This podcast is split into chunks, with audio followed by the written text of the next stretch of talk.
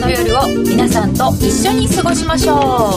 雇用統計の発表午後10時30分相場はどのように動くのかその時をしばし待ちましょう、えー金曜日のこの時間今日担当は金内彩子です今日の出演はいつものように雇用統計の夜ということで柳沢博さん高野康則さんですよろしくお願いいたしよろしくお願いいまたすしますのべときなるみちゃん高山えみりちゃん花子ちゃんですよろしくお願いしますよろしくお願いしますえー、ツイッターや番組ブログでご意見ご質問随時受け付けておりますお答えしてまいりますので皆さんご質問などありましたらツイッターからどうぞトレード戦略をみんなで練っていきましょうさて今日は雇用統計の夜ということですけれどもその前にもすごくいろんなことがあったのでそちらの検証もしていただかなければならないと思いますが、えーまずはどの辺から言ったらいいんでしょうね本当なんか指標も多くて結構荒っぽい1週間だったんですけど、えーまずは雇用統計の興味度合いあたりからいきましょうかえーっと興味度合いは非常に高いでしょうね あのおっしゃったようにやっぱりアメリカの金融政策がいつこう変わるのかっていうことで皆さんずっと今年の5月からもう待ってるわけですからでいよいよその、まあ、ある程度準備ができてきたというようにマーケットは考えてるので、まあ、今月の数字がもし強かったら極端な人は今月の FOMC でで極端な人ですあのふ普通のノーマルの人は今月と来月の数字が良ければ来月の1月の FOMC で1月がノーマルですかだだから今月来月が強ければですよだから今のところはですねあの1月テーパリング開始3月テーパリング開始っていうのがほぼ拮抗してるんですよ予想としてはそうなってるんですでも1月僕も本命は1月だと思ってるんですけどでも1月だと思ってる人間はもしも今日の数字が強ければ12月に決めるだけは決めるんじゃないかというふうに思ってる決めでるだけは債券市場もそう思ってるから多分長期金利が2.8%を超えて3%の方向に向かってまたニョキニョキとですねあの上がってきてるとニョキニョキですよね、えそうすると大体1月良ければ1月ということは今日の数字が良くなければうんでも今日だけじゃないですよだから今日も良くてしかも1 1月月の良けれ10日ばっていうのが次の雇用統計なんですね1月の末の FOMC でっていう人がまあ多いんだと思うんですねあと2回見なきゃとまあ、あの結局先月の数字がどんな数字なのかよくわからないのであのまともな雇用統計って今月からかじゃないですかちゃんとスケジュール通りのものがあそうですね、ずれたりなんかあのシャットダウンの影響が出たり、出てないんだかよくわかんないそうでし、すねはい僕はでも本当は今月の数字っていうのもまだあのシャットダウンの影響は多分残ってると思うので、はい来年の1月2月3月見ないと本当は決められないんじゃないかなと僕は思ってますけどそうですよね一時帰休した人が戻ってきたのが雇用に数えられるっていう話を聞いたんですけど、だと妙にかさ上げされちゃいますよねた だねそれやってるとねいつまでたってもテーパリングってできないんですよ実はそんなこと言ってたなら、んかそんな気がしますよだからねやっちゃうしかないんですよと僕まはあ思でう、も別にしなくてもいいんですよいやした方がいいんですようんそこはなんか対極的にすごく大きな差になりそうな気がしますけどそんな大事な雇用統計ですが、えー前回はすごくびっくりする数字だったんで今回先月分の改定もどんな風になるんだかは気になるところかと思いますが今のところ予想としては大体非農業部門雇用者数で18万何千人かぐらいのプラス失業率7.2%に0.1%低下ぐらいが中央値ですかねそうです予ね想としては、まあ平均っていうかだとそうなるんですけどでも結構20万ぐらいの予想が多いんですよね20万はいくだろうんであとは ADP の数字なんかもあるのであの表だって言ってないですけど心の中多分心の中は20万人なんですよう、うん、うん ADP 良かったですもんね ADP はねまあ、ただその ADP はどれだけなんぼのもんだっていうのはあるんですけれどもそうは言ってもえあのあと他の地区連銀の数字なんかも良かったんで上振れてまあ当然っていう感じだと思いますうーんという感じなので雇用統計は今日も大きく動きそうですかそれがですねそれが強い数字が出てもし直近利が上がるとまた株が下がるんで一瞬上がってそこから売りになるのかなっていうだたからだうんタイムラグがある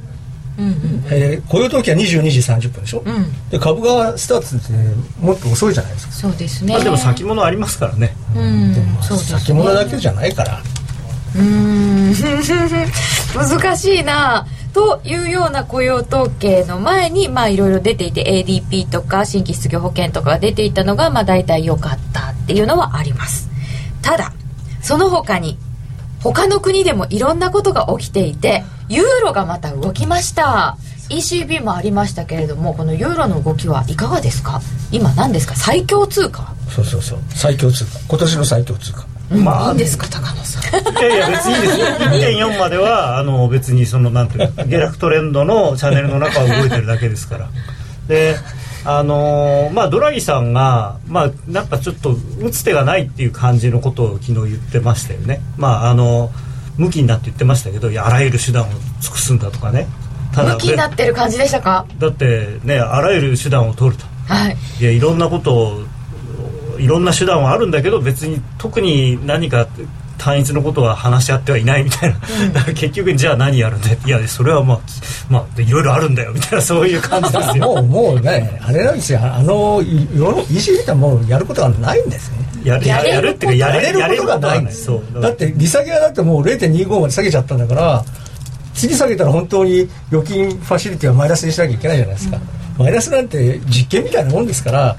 やってみなきゃどんな結果になるかなんて分かんないわけですよどこもやってないんですそうそうそうまあスイスがねちょちょろっとかデンマークとかがちょろっとやってるけど、まあやってもだって別にその預金ファシリティにお金入れなきゃいいだけですからねそうそうそうそうだからねああんまり意味がないんですねだからよ実際金利のあるやつとないやつとあっそうそてうそうそう今はプラスの金利があればそっちに入れとくんだけど別にもうゼロとゼロとかマイナスとゼロだったら別にゼロのところに入れときゃいいだけなのでなあ置いとく先の話だけそうですそかうそうそうそういうことがあるんですよただなんだからそうなってくるとこれは意味がないでしょあんまりマイナス金利のうんあとまあそうすると量的緩和をやんなきゃいけないわけですけどただ量的緩和ってできないんですよできない ECB はだって ECB ってできないあのまあ、EU 法でまずその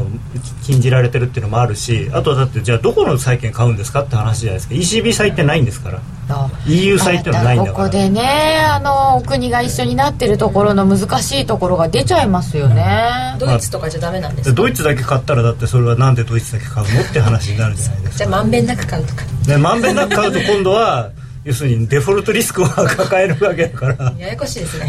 ややこしいですよねドイツ債だったら持っててもいいけどなとか言いそうだなでそういうこと言うとだからまずいわけですよやっぱりそれは、まずいでしょうねそれじゃあドイツドイツだけをじゃあなんでかもしてるの実かって際話にになっちゃって。 ECB が金利を下げる目的は何かって考えたらドイツの金利を下げる必要なんか全くないわけですよ、彼らの目的はイタリアとかスペインとかギリシャとかの貸し付けの金利を下げるために利下げとかをしてるわけでしょそうですよねドイツだはからドイツの国債債なんか買買う意味は全くないわけですまあでもでもだから本当いう意味ではイタリアとかスペインの国債は買わなきゃいけないんだけど買えないんそだれけどが買えないじゃないですか買えないだからやっぱり無理なんですよいやだからね LTRO をもし今度やるんだったらちゃんとそれが市場に回るよ回ることを確信できなきゃダメだみたいなこと言ってましたけど言ってたね今ねだから例えばもう紐付き紐付きだからスペイン債買うなら金貸してやるみたいなあーでもそれも変な話なんですよだからそうやればできるんだけれどもでそれは明らかにスペインの財政を ECB がファイナンスするってことになっちゃうんでなっちゃいますねそれはやっぱり禁じ手なんですよだから ECB はもう本当にこう制度的に矛盾がもうあまりにありすぎていや何もこう機能できる余地がなくなっちゃってる。だからもう ECB はこれこれ以上緩和ができないからユーロユーロはもうあんまり下がらないユーロは上がるしかないそうと僕は思うんだけどこの人は違うとえでもユーロをい今のお話だとああそうか売れないのかとは思いますけどか積極的に買いたい材料もないようないやないですよ全くいだやってでも量的緩和の緩和度が全然違ってて日本はだんガンガンガンガン毎月毎月お金をばらまいてるじゃないですか日銀がでまあアメリカもまだまだテーパリングをすこれからするけれどもテーパリングをし始めてもこう伸び率がこう少しこう鈍ってくるだけでそうですねこういうこういう急急坂登ってたのが少しこう緩やかになるだけだいっぱい買ってたっていうのがそうそうそうまあ少し少しちょっと緩やかになるだけぐらいですよねで ECB の方はもう過去のエルトロをだんゴンゴン回収してるからどんどんどんどん別に好きで回収してるわけじゃなでいですもまよあね銀行は返しちゃうそう銀行は返しちゃってるからあれ返されちゃったらそうだよ受け取らなきゃいけないそりゃそうですよしそりゃそれ金借りてる人が返しますっていうのだでっすてよそれはダメだってしかもあれ1%だったんですよエルトロの頃ってうんうんで1%であの借りたお金なんて今銀行持ってたって貸付で1%以上でか貸せなかったらもう、まあ、スペインとかイタリアの国債買うぐらいしかないないわけでしょうんそうするとドイツやフランスの銀行嫌なんですよだから返しちゃうああそうかでどんどんどんどん量的緩和はもうりもう引き締めになってるだから実際にはアメリカと日本は金融緩和なんだけども ECB は引き締めになっちゃってるんだよねじゃあユーロ買うかまあただねあの今はそのマネーサプライとかねマネマネタリーベースで為替が決まるっていうのが流行ってますけど、はいあのそれだけじゃないしで当然そうじゃない時期もあるんで、まあまあそうそうなんだけどもで今はどっちかっていうとそれなんだよいやいやまあただね流行りがあはねりますよねで為替も今のとまあ来年はまた違うかもだっしてれないし昔は貿易収支ばっかり見てたわけでしだょからあのユーロを別にそれで買う必要は僕はないと思うし、まあただ1.4完全に抜けてきたらちょっと考えますけどそれはその時であってやるやるドラギ詐欺パリティ説はどこ行った本当よいやねでもチャート上は何にも変わってないんですよまだその1.4のとレジスタンスライン守ってればあの数年後にはパリティまあ確かにだからドラギはドラギさんは絶対にその1.4を超えてほしくないとは思ってると思いますよまあ、なんとかしてだってあの今 U- ECB が唯一できることはユーロ安にしてあの域内の貿易をまあ貿易だって黒字ドをラギさんってイタリア人増でやすすからイそうなんですよねイタリアの方ですからやっぱり自国が大タリ変アになっ人ってちゃいってうのははもともとイタリアっていう国は景気が悪くなるとリラを暴落させてであのリラ安で貿易をどんどん輸出を増やしてで景景気を立て直すっていうのがイタリアのやり方だったんですよ、まあま伝あ統的に。これまでのねそれはどこの国もそうですけどまね,、あそうですね日本だって今それやってるわけですから、イタリアだってねお靴とか生地とかいっぱい売れるものありますもんいねや車とかも大きいですからね車かすぐ故障する 国そうなんでですもかフィアットってすごい大きい会社なんですよあのヨーロッパの中でもそうですね、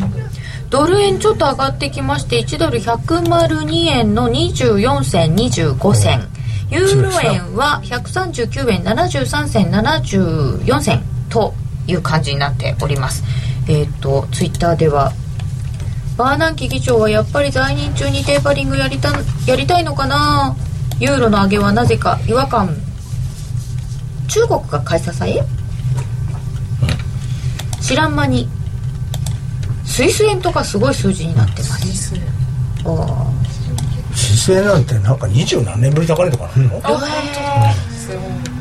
FOMC18 日でしたっけそうですよね1818あ音声聞こえますが画面が止まるあらごめんなさいちょっと言うと止まるかな ADP ってお笑いで言う振りにしか見えなくなってきた今日この頃じゃあうちがあるんですねうんだからき今日悪かった振りというか出落ちかもっていう方もいらっしゃる出落ち 最近なんか連動連動っていうか関連性があるって言われてませんかいやいでや関連性があるように見せてあの計算の仕方を変えましたっていうふうにあのご本人はおっしゃってるんだけれども結局何のことはないあんまり関係ないっていう22時30分待ち遠しいですねユーロドル月足の定石だと1.405で反落でしょうほっほーちょっとチャート見ていただきましょうかユーロドルって今どんな感じなんですかこれまあちょうど雲の加減のちょっと下のところにひひこれは違うこれ月足です月足ですよね月足うん月足月足だすとごい長いとこで見て月足日足だとちょうど雲月出たんでねうーんあ月足だと雲に近づいてきた感じあは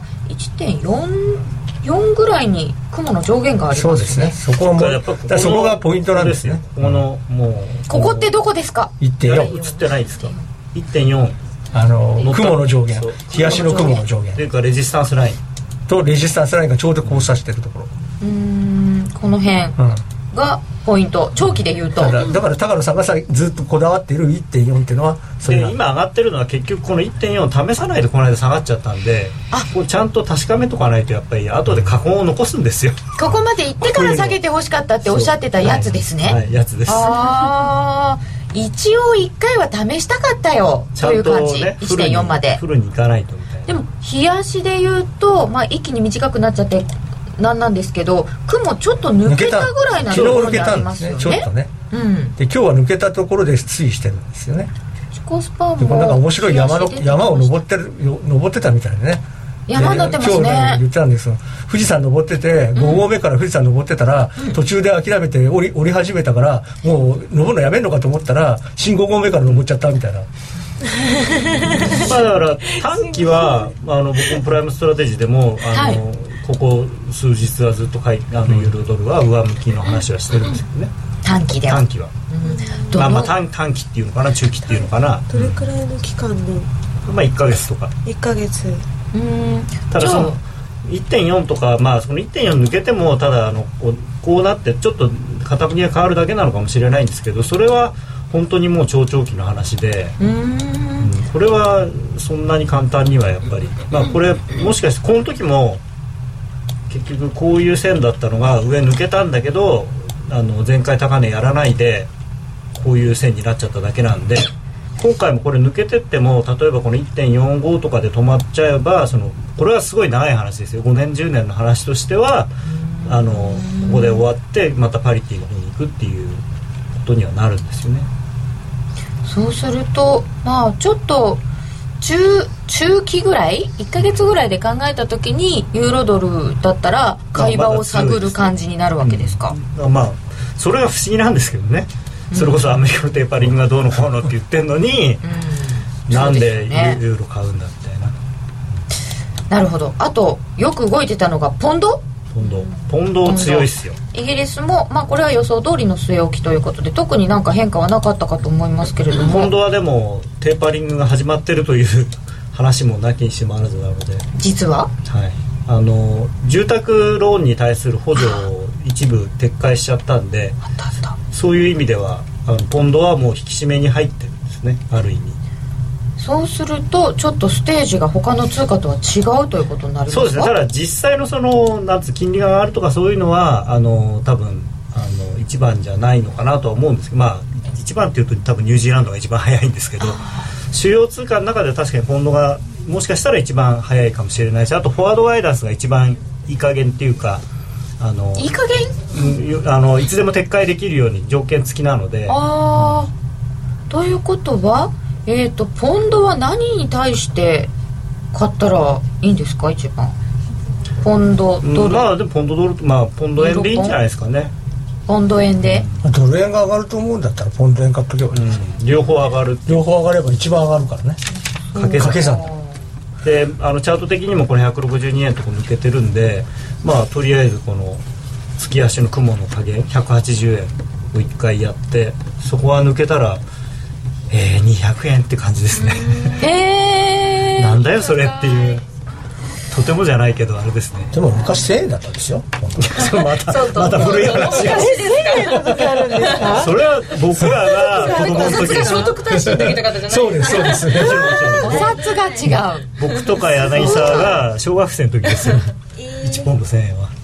でも私は250円の記憶が結構あだって1ドル360円で知らないでしょみんなそうですよねそうですそれ前もねそうだよ聞いてびっくりしました想像できない、ねえ旅行行けないですーいねけないいけないいやその頃はねそのお頃は金お金だけじゃなくて旅行行くの大変だっ旅行た行けなかったそういろいろまあそれ以前の問題ですねそいれやは規制とかがあったかうんあったしらねあのまあ仕事上で行く行く人はあれだけど観光旅行なんてもうめったやたらなこと行けないそう本だってもう一生に一度ハワイに行けたらなんていう話をして当に憧れのハワイ講座そうなんですねそこまで行くとちょっとついてい けないハワイ航路行っちゃったそれは知らないですけどね僕もね飛行機あったんで一応ドイツ危機が来れば一気にパリティ来るよドイツ一応あの大連立がどうなるんですかあれ一応なりそうななりそうなんですけどいいでしょあれいやただあのまだ党内の投票があってそれで州によってはそれをなんていうかな阻止してやろうっていう人たちがいるみたいで。うんで結構結構際どいとこあるみたいですねでただ来年下がるとしたらあれですよあのー OMT が、あのー違憲違憲っていうか違法だっていう判決がもしあの憲法裁判所でドイツの憲法裁判所で出るとなんか話が違ってきちゃうんでまたユーロ危機再燃というかそういえば去年もあのドイツの判決がどうでしょうかっていうのを今年か気にしたんですよね今年の本当は夏ぐらいに判決が出るはずだったのが、はずっと伸び伸びになっててあの要するにあまりに重大なことなんでドイツの憲法裁判所としても んこれどうしようっていうああ重たかったんですねやっぱり多分ねあの借子定規に法律的に考えれば多分罰なんでしょう多分ねだから結論出せないんですよ丸だったら別に丸って言えばいいまんあでだすかからら、ね、難しい問題でさ EU 全体の問題をドイツの裁判所が決めていいのかっていうねありますよそれまはたそういう別の問題があるわけですよそうですねただその EU 裁判所っていうのはないないからねそうそうかそうかだからそのそれぞれの国でやるしかないんですようーんそういうところもこれからなんかこう、まあ、銀行監督を一元化とか言ってますけどいろんなところをね少しずつ銀行の話でもまだねあれもストレステスト来年のは秋とかでしたっけ確か結論が出るのが全部でもあれはもっと前かも夏とかでしたっけ、うんだからえあの実施するのはあの確か夏ぐらいなんですけど多分全部それ結果が出るのはあ確かもうちょっと遅いんですよねであれはなんかどうまあでも今までのストレステスト全部こうなんていうんですかこう茶番茶番劇というかあ今までねだから今度はちゃんとやるってなんかどっかに 前回もそう言ってましたけどね2回目はえー今のところドイツの株はダックスは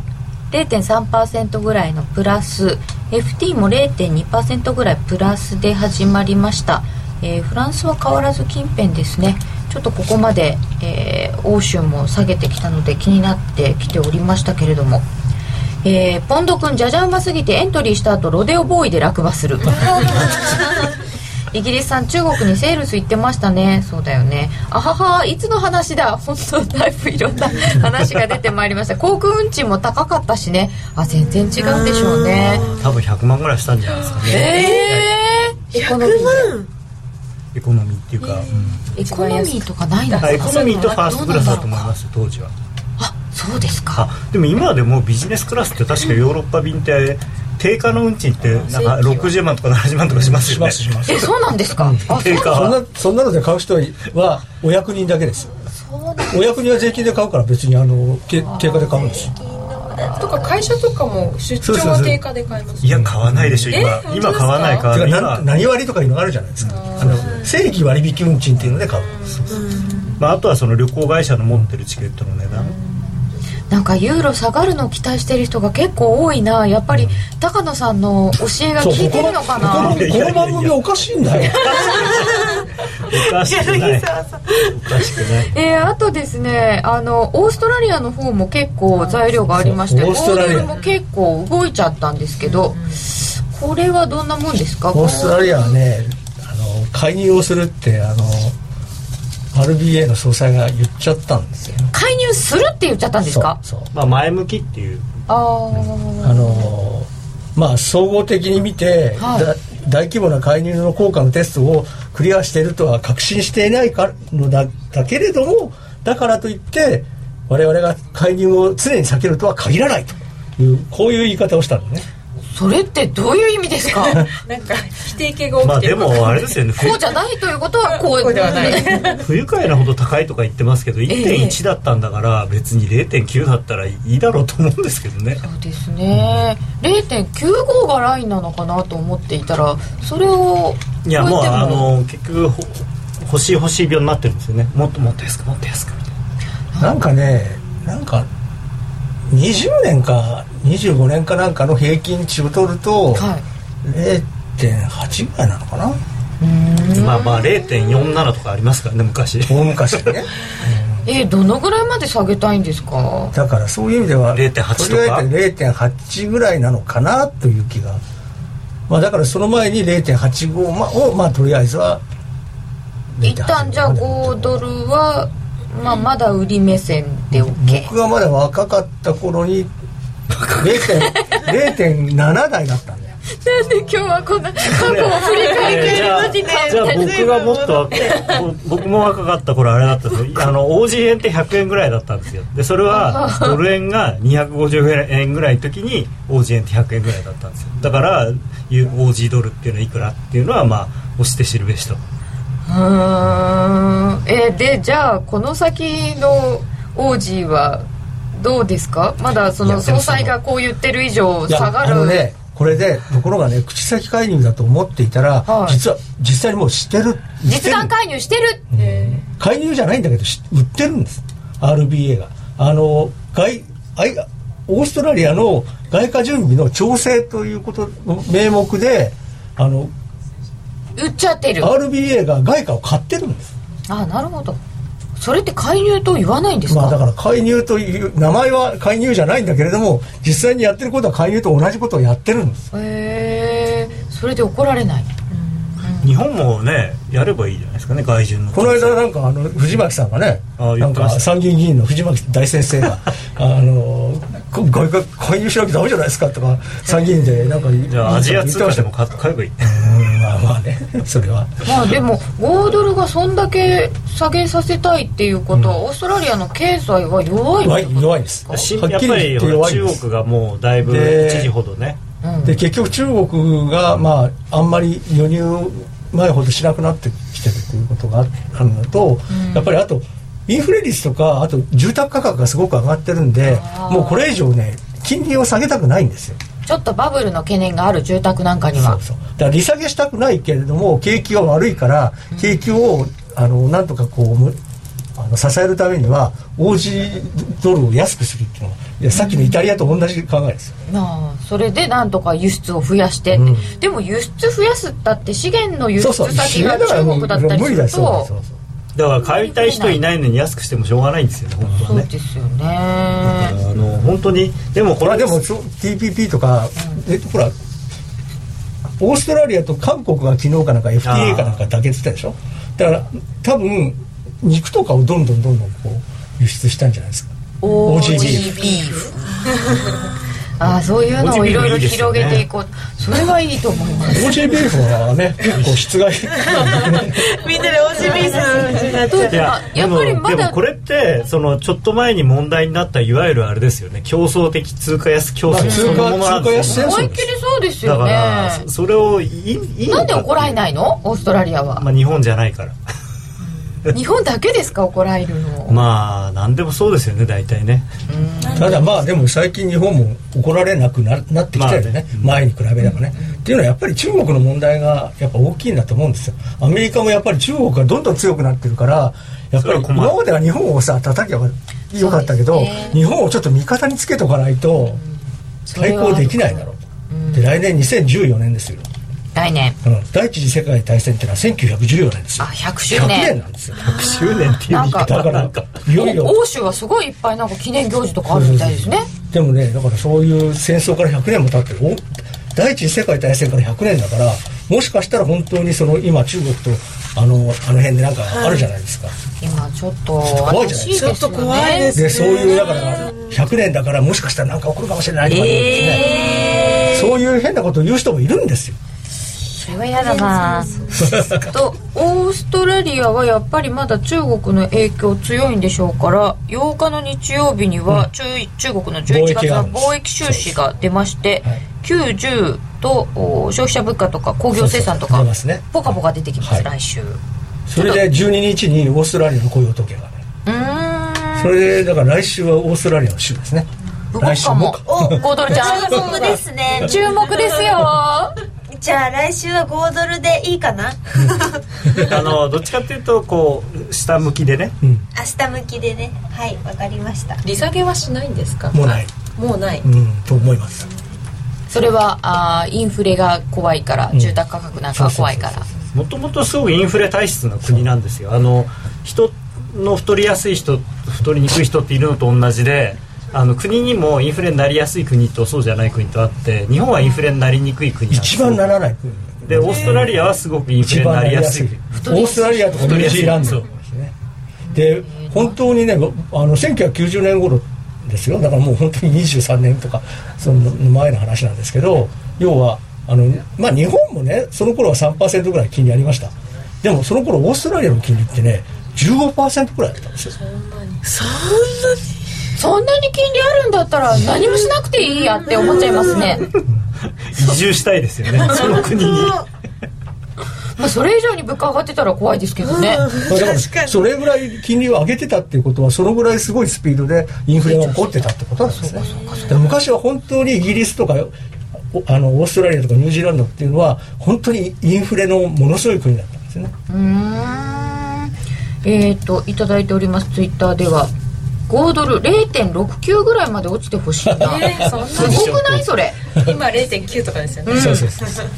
まポあジショントップ0.7目指せ0.7ことのジェイドさんの来年はエヴァンゲリオンが誕生誕生しますってのは何なんだろうあよくわかんないえっ、と小説の中では、えあー、と2014年に生まれることになっているので、へーそれはすごいそう彼女さんすごいですねそうで詳すしねいですね今知ってるえどうどうしたんですかなんで えー普通じゃないのこれみんな知らなかったって いう2月7日のデフォルトの話はまだ気にしないで平気ですか年明けあ年明けたらすぐに下げいやあーあれはもうあんまり問題には多分ならないです、よっぽどその社会党の人がおかしくあの頭がおかしくなってなければティーパーティーの方々がはい、あのこんなぜかというと前回それで揉めて結局両方支持率が下がってるんですよでしかももちろんその共和党の方がより大きく下げてるんでこれ以上やるともう多分その共和党内部支持に率おが前らいい加減にしろと、お前ら来年選挙なんですよあの中間選挙が中間選挙11月にやってまいります下院は選挙があるんで、まあ、やっぱりあんまり変なことはできあないの変なことしやり続けちゃうとさすがに選挙がまずいかなという人が良識派と呼ばれる人が共和党にもまあちらほらとまあただねその社会党の人がほらもうなんか過激派みたいになっちゃってるから、まあ、選挙なんと関係ないっつって言い出すと大変なことになるかもしれないですけど、まあ年明けも1月にもあって2月に今度債務上限に達するって言われてますけど、ただね財政収支が最近いいんですよ3月あのまでは持ついやうんもっと持もうつちょっってと持つんじゃない5月ぐらいまで大丈夫じゃないかっていう話ですなんかだいぶ財政も良くなったし赤字も減って輸出も増えてるしちょっと健康になってるのとかアメリカの経済はやっぱりあんまり心配ないですよねやっぱりそうなんですかね、やっぱりシェールガスシェールオイルって大きいんじゃないですか2015年になったらもうなんか国内石油余っちゃうとかっていう話になるあ今回もなんか貿易輸出増えてるの石油だって書いてあそうっだたから貿易赤字どんどんどんどん減ってますからねアメリカはまあアメリカは結局勝ち逃げみたいな感じですよね、ずっとあのもともと普通のなんていうんですか従来型の原油もいっぱい持ってるじゃないですかアメリカってでそれ使わないで中東からガンガン輸入してる間にそれとまた別の種類の油を見つけちゃったわけなんでそりゃやっぱりもう縮小しないわけにいきませんでしょだからまあういそうれはただあ状況なのんでなんていうんですかそのイエレンさんが本当に失業のことをどこまであれするかなんですただその失業の問題は金融の問題じゃなくてあれ構造の問題で要するになんていうんですかこういわゆるミスマッチなんですよね人は余ってるし仕事もいっぱいあるんだけれどもその今必要な人材がなかなかいないただどうもなんかまあ日本の憲法と同じでアメリカの雇用統計もどっちかというと解釈によっていかいかようにも解釈できるようなそうですね雰囲気もなきにしもあらずだからもう正式に出た数字をもとに決めていかなざるを得ないんじゃないかと僕はさ思うてその雇用統計まであと30分ほどとなりましたどんな結果になりますでしょうかではここで一旦お知らせですあのロングセラーラジオソニー EX5 の最新機種 EX5M2 好評発売中高級感あふれる大型ボディに大音量スピーカーを搭載短波放送のほか AMFM を受信可能です卓上型ラジオ EX5M2AC アダプター付きで税込1万8000円詳しくは0335838300ラジオ日経通販ショップサウンロードまで競馬中継が聞ける、ラジオ日経のテレドームサービス。東日本の第一放送は、0180-99-3841、99-3841。西日本の第二放送は、0180-99-3842、99-3842。情報量無料、通話料だけでお聞きいただけます。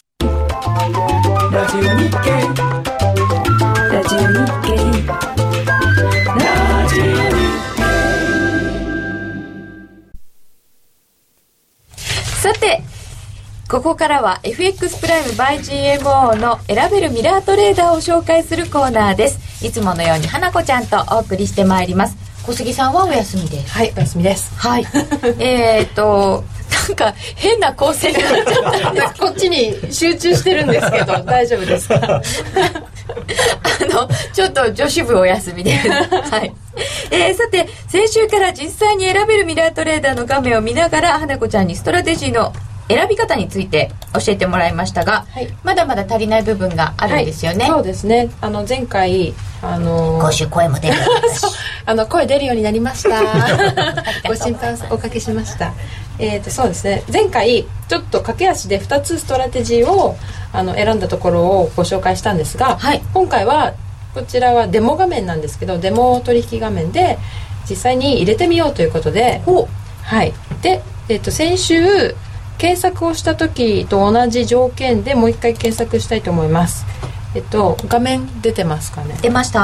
はいはい。このミラートレーダーの画面で、えー、とストラテジー検索っていうところがあるのでそこを選択してでこの虫眼鏡の2つのマークを押すと条件を選んで絞り込みができるのでこちらを活用し ます先週の復習部分です。はい虫眼鏡2つ黄色くなってるところを押しこてこです検索します。はいでここ期間を選ぶことができるんですけど私先週もお伝えしたようになぜか90日間がおすすめで なぜか90 おすすめというなかんだよ自 分ね。が好きなんですねうん。で90日間選びはい。えー、と私が重視してるのはリスクリターン率と勝率で、うんリスクリターン率っていうのは損失平均損失と平均、えー、と利益はい。の割合なんですけどだ私かは、ら、えー、と損と益はどれぐらいの割合かなってことですかはい、高野さんも普段おっしゃってるんですけどそのリスクとリターンの割合が重要で、私は、えー、と3倍あのこのミラートレーダーでは3倍ぐらいで探したいなと思って例えば10の損失だったら30のプラスになるっていうようなストラテジーを選びたいので、えー、とここの中で一番リスクリターンがいい3以上はいのものを選びますで勝率は、まあ、3あのーリスクリターン率が高いので、そんななんか9割の勝率とかは必要なくって、多分半分以上、まあ、もしくは半分なくてもいいぐらいだと思うんですけど、まあ、ちょっと欲張って私は半分以上の 55っていうものを選びます勝率55%以上、結構高いはい、これは結構欲張りな気がするんですがリスクリターン率が3で勝率が55%っていう、あるのかっていうなかでもったりしていやそれ困りますねで検索って押しますはいそうするとこの私の欲張りな条件に合ったトレ、えー、とストラテジーがお249も出てきましたすごいんだね、そうなんですよで、まあ、一応やっぱり一番上から見ていきたくて、えっとこれは T スコア順に並んでるんですけどこの T スコアっていうのが、えっとミラートレーダーの元の会社のトレーデン C 社の,、あのなんか独自の算出方法でそのストラテジーを評価した点数みたいな感じですね、10点満点のうちその、えっとストラテジーの、えーがどれくらいのパフォーマンスをしてるのかっていうのを採点してる点数で表してくれる点数ですわかりやすい、高い方がいいそうです10に近れば近ければ近いほどよくって、で一番上に来てるこの太陽のニュージーランド円っていうのが T スコアが9.82ですごい高いんですけどでも私は T スコアが高すぎるのはちょっと怪なんしかいそう そうその後落ちるんじゃないかっていうちょっと不安もあったりしてなるほど、はい、なんか単純に T スコアが一番高いものっていうのは怖いなとは思うんですけど、はいでもちょっと中身を見てみますこの中見て太み陽ましょうのニュージー円の太陽君太陽のニュージーラン太陽っていうのが太陽という名前はい、ストラテジーの名前ですドはいでそのニュージ ーランド攻円めのもての作って太陽って面白いねいやあのこれ世界中で作ってますあそうなんでストラテジーはただ多分日本の方が作ってらっしゃるあそうなんですかね、多分太陽っていうぐらいだからはい、太陽君でそのストラテジーの名前をクリックするとストラテジーカードっていうものが出てきて、例えばこれまでの取引履歴が全部見れたりします、で、えー、と損益統計っていうのが出てくるのでそれを見ると勝率が68.12%あこれは過去90日間のデータなんですがはいで平均利益が35.56ピップス、うん平均損失がマイナス12.21なので、まあ、ほぼ 3, 三倍あのプロフィットんリスクリターン率が3、でおこれはいいなっていうことで私はこれを追加したいと思いますはい追で加このストラテジーカードの右上にポートフォリオへ通過つ通過 追加っていうあのボタンがあるのであそこを今押黄す色とくなっている、はいプラスプラスのマークを押すとここに取引数量を入れることができるんですがあーはーこでの小窓が出てねはいうん今デモ口座で1000万入ってるんですけどうん私1000万の通あの口座持ったことないので どれくらいのポジションを持てばいいのかちょっと実感がないんですけどじゃああのゼロ1個少ないと思って考えてみたら100万うん100万で何1万通貨とかですかまどれくらい入れたらいいんだろもうちょっと持ってもいいかもしれないですね110100100万10万10万まあでもあのストラテジー他にも選ぶっていうことであればそうですね3つぐらい選びたいな1個は少なくてもいいんじゃない1個少ない、はい じゃあ追加しますこれでもうあれ500になあ大丈夫あこれ最大500まででした 最大500なんだこれ1が1000だ、あのごめんなさい単何純な間違いを1位は 先端単位が先通貨なんで正通貨なんですね今ですでにすさまじい数入れちゃったじゃあ生放送で間違えちゃった K がキロごめんなのさいキロの1000っていう意味でしてまあだでもちゃんとそういうのは弾かれるということでそうそう安全なそ弾かれますそうでしたね、知らないうちに危ない知らないうちに巨大なポジションを持ってる っていうあ今50万通貨ですなのでこれ50万通貨大丈夫かな、まあ、いやこれ後で50万も結構大きい大きいね1000万円のもの後でこれ調整します、 とりあえず3つ選びたいと思います、今追加したのであとはい2つ選びます、はい、でもう一個、えー、とこれ事前に私見ていてこれがいいなと思ったんですけどタイダルウェーブっていうのなんですがそれのユーロドルで、これもストラテジーカードの損益統計見ると、ん平均利益が90.27、平均損失がマイナス19.99おすごいすごいんですよ4以上ですよねあのリターンリスクリターンがで勝率が62.16%すすごいねすごいですよ大したもんだねはい。ちょっとこれをまた追加したいと思います。お二人が感心されてる様がなんか面今白い回どうしようかな。じゃあ、おおみたいなに20万通貨ぐらいうん1 0 1 0 1 0 0 10万、10万。これだけはい、追加。というふうに それちょっと大きい大きいですだかっねて最初のやつを何万そう50万後でさっきまのた方が減らすんです調整しますそれにしてもだって元で1000万っていうことは、まあ、レバレッジ5倍ぐらいとして、想定元本5000万円ぐらいトータルでかちょっと3つ全部ポジション持ったとしてもこれ大きいですね、はいちょっと変えますそう思いますすぐにあの変えられるのでえっ、とじゃあさっき 10, 50万10の万をずつでいいんじゃないじゃあ全部10万にしますローカルでのみで考えりゃいいだけじゃんか単位は K だぞそうなんですすいません間違えちゃったえーとでもう一つが、はいえーとモーニングブルっていうどうなんですかおはおはようマインってやつ僕はモーニングベアの方がいいそうそうこの人はモーニングおはよう言わずだからもうお朝一番に売るとりあえず売ってみてそれから考えるおはよう言わずっていうのは昔のディーラーですそういう言葉があるのですか席に着いたらとりあえずあのブローカーさんにそうそういおくらはよう言わ ずいやそれいくらだかわかんないいいくらって聞くんですいくらって聞くと「おはようございます」って言うからおはようじゃねえんだよいくらなんだよ」って言わず ってそんな時々あるご発注ってこうして起きる私こっちやったりそうですあでもちゃんと弾いてくれる のであの選べるミラートレーダこれーさんがあんた選びすぎよって言ってさっき、はい、警告を受けだまかしらた証券会社のあの東証の端末とかだと弾かれなくてうん通っちゃう、でもう一個選んではい3つで、モーニングえーとブルーポのートフォリオ出来上がりますか、カナダ円を入れてえこれをじゃあ毎週点検していくわけ来週毎週あー、まあ、成入れ替え績どうなりましはたみたいなそうですねそんな1週間って短い期間で入れ替えはしなくてもいいと思うんですいけやでもどだから途中経過そうですねそうですねそしてあのもしかするとそんなに入れ替える必要はないかもしれないけど入れ替えも来週あたり学ぶんですそかうねですね、うんとりあえず1週間この子たちが頑張ってくれるのを祈ってはい花子ポートフォリオ今全部10万通貨ずつにしました素晴らしいかなちゃんが3つ選んでくれまして はい10万通貨ずつになりましたはいはいとでこれあのトレこれはあのなんていうんですかいわゆるそのトレーデーシー社が作った、あの画面で今やってくれくださってるんですけど、はいあの、まあ、花子ちゃんもご存知と思いますがあの私どものですねあの特設サイトというのがあってそこの方が多分もうちょっと選ぶのがあのこうなんていうかパ簡ッ単パッと見て選びやすいかもしれない、あの字が大きかったりとか、ああそれ重要ですね確かにちょっとちっちゃめですね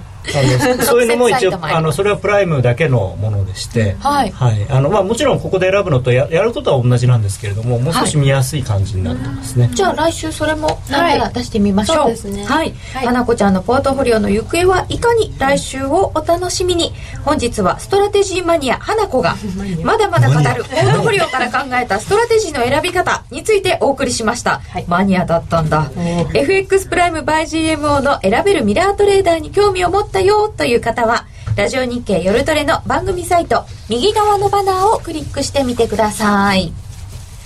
今話題のシステムトレード選べるミラートレーダーが FX プライム by GMO でもついにスタート選べるミラートレーダーではストラテジーと呼ばれる運用実績の高い投資戦略を選択するだけで24時間自動で売買収益チャンスを逃しませんまた為替のプロが厳選したストラテジーのパッケージストラテジーパックも多数ご提供しておりますシステムトレードを始めるなら FX プライム by GMO の選べるミラートレーダーをご利用ください株式会社 FX プライム by GMO は関東財務局長金賞第259号の金融商品取引業者です当社で取り扱う商品は価格の変動等により投資額以上の損失が発生することがあります取引開始にあたっては契約締結前書面を熟読ご理解いただいた上でご自身の判断にてお願いいたします詳しくは契約締結前交付書面等をお読みください CD 金井さやかの90日で仕上げる TOEIC テストステップバイステップコーチング好評発売中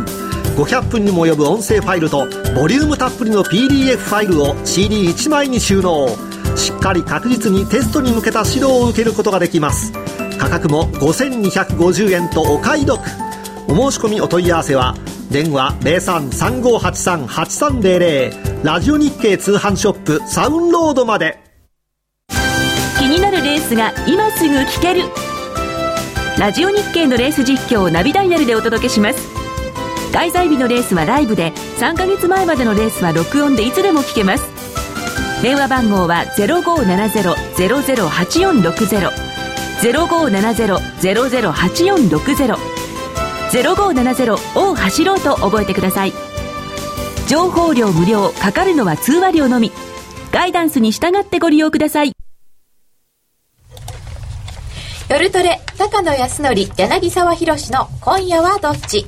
このコーナーは「真面目に FXFX プライム by GMO」の提供でお送りいたしますカメラがちょっと落ちまして画面がウィンウィンしまして失礼いたしましたここからは FX 取引を真面目にそしてもっと楽しむためのコーナーです高野康則さん柳沢宏さんよろしくお願いいたしますよろしくお願いしますそしておかえりエミリちゃんなるみちゃんお願いしますお願いします花子ちゃんも引き続きお願いします。さて、えーいつもですと来週のスケジュールあたりから伺うんですけれども、今日はみんなで予想、今夜の雇用統計、10分後はどうなるトレードしてもい いよいいよということで、まず、高野さん、今夜はどっちです。10分後これ難しい10分後発表から10分後、だから10時40分。そもそもいい数字が出るか悪い数字が出るかもわからないしな10分えっ、と、現在が102円の29銭、ちょっとドル上がってきまして、ま上たねがってきましてる。あ の上が上が僕僕の今日の予想は、えーいい数字、まあ、若干いい数字が出て、はい1回上がってでも株が下がって最後下がるっていうシナリオなんですが一旦、上が金利が上昇でドル円上昇ただし株が下がるからドル円下がる、ただ10分難しいな10分はじゃあまだ上がってる途中ですかね最初の第1ステージ。あ10分後はまだ第一ステージなんですはいね、、ただその第1ステージ上昇第2ステージ、えー上げ止まり第3ステージ暴落みたいなおお、結構複雑ですね。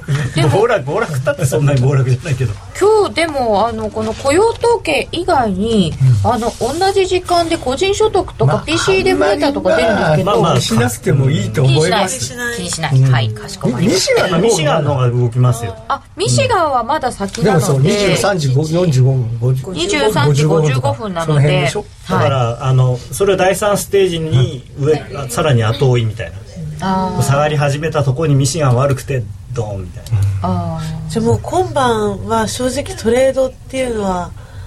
あんまり手がついけやらだかられない状さ況えですかピュッと上がってってこう その後にこうやってなんかあれあれあれあれってなってきたらちょっと打ってみるみたいな、わかんない、まあ、でだかもら先月もそうだったでしょなんか雇用統計が良くてバーって上がったところで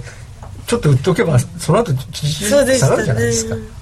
そうですね、まあでもできたらこう見ててこう下がり出した時に打った方がいいそうしないとそのそう止まったと思ったらまだまたヒゲ親父にやられちゃうそうで、はい、一瞬でね、ヒゲさんに。そうでしたねそうですよ今日はヒゲヒゲでしょ悲劇が今日もううもうかそうですよねでもあわとかんないもう一つあるのがこのもし今これ30の手前ぐらいだけれども数字発表前に例えば50とか60ぐらいまでビューッと上がってったら、はいもうその場で売っちゃった方がいいかもしれない結構数字の前に大きく動いた時って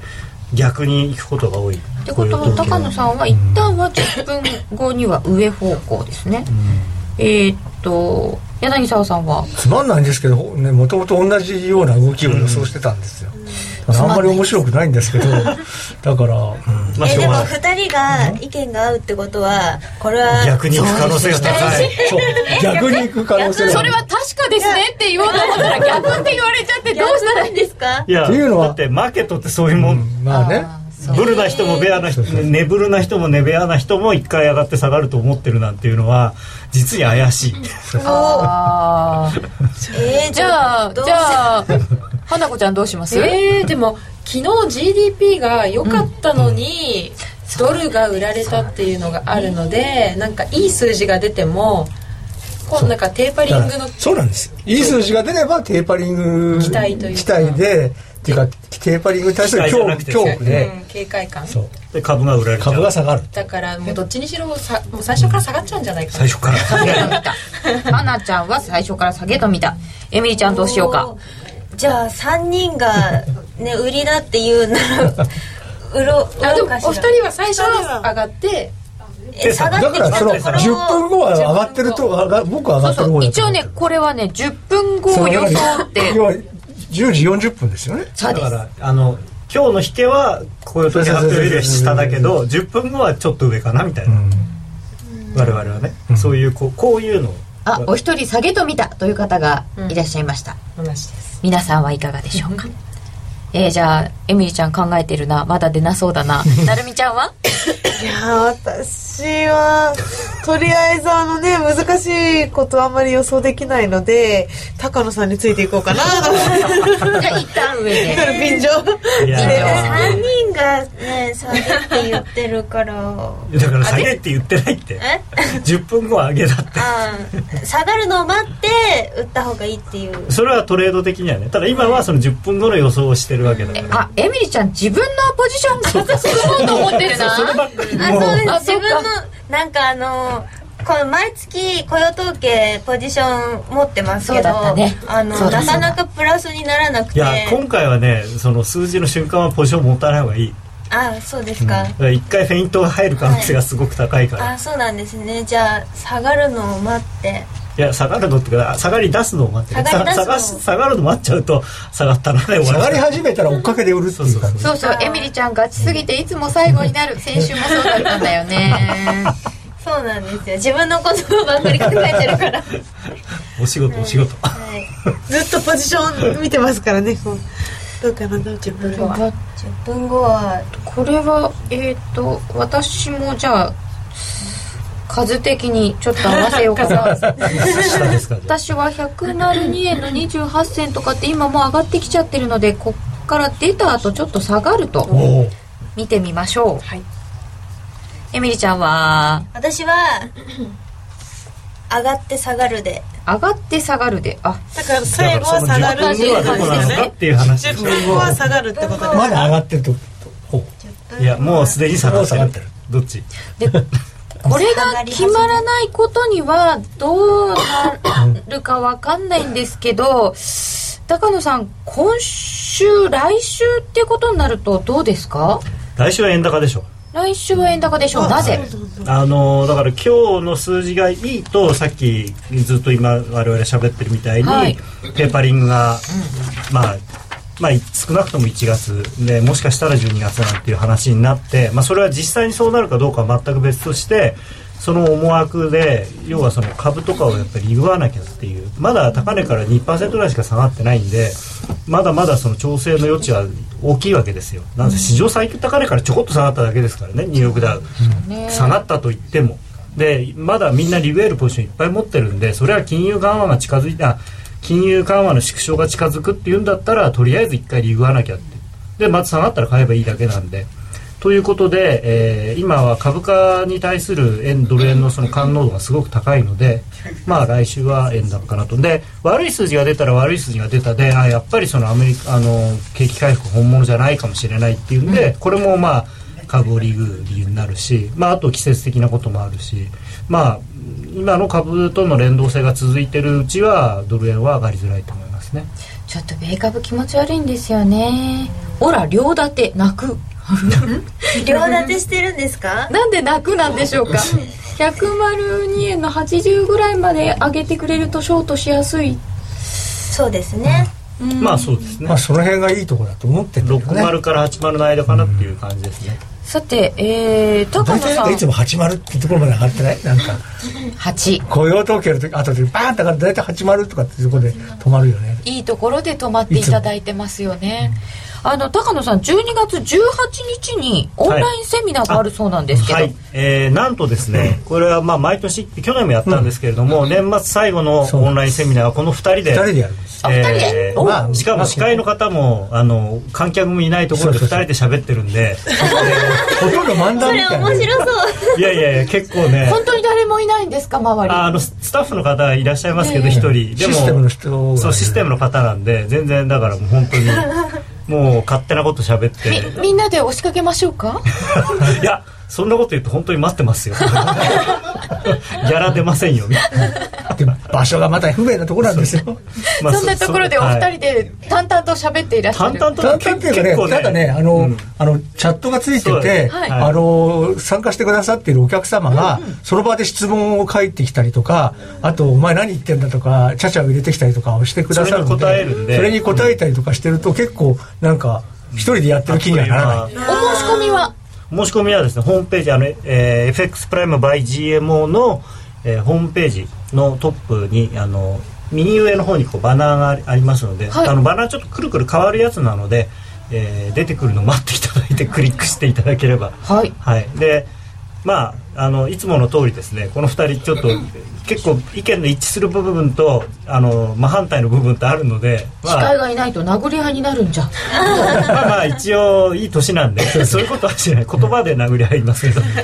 このバトルをぜひ皆様ご覧になってください、えーホームページからお願いいたします、ぜひお願いしますえーさてドル円が、えー、102円の26銭27銭ちょっと上がってきたところで止まっているという感じですえー高野康則柳沢博の今夜はどっちこのコーナーは真面目に FXFX プライム by GMO の提供でお送りいたしました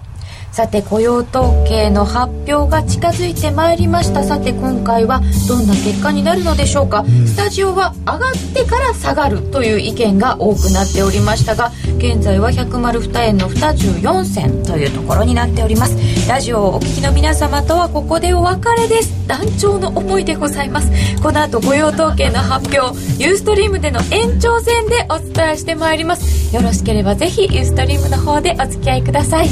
それではラジオの前の皆様とはここでお別れですさようならさよならさよなら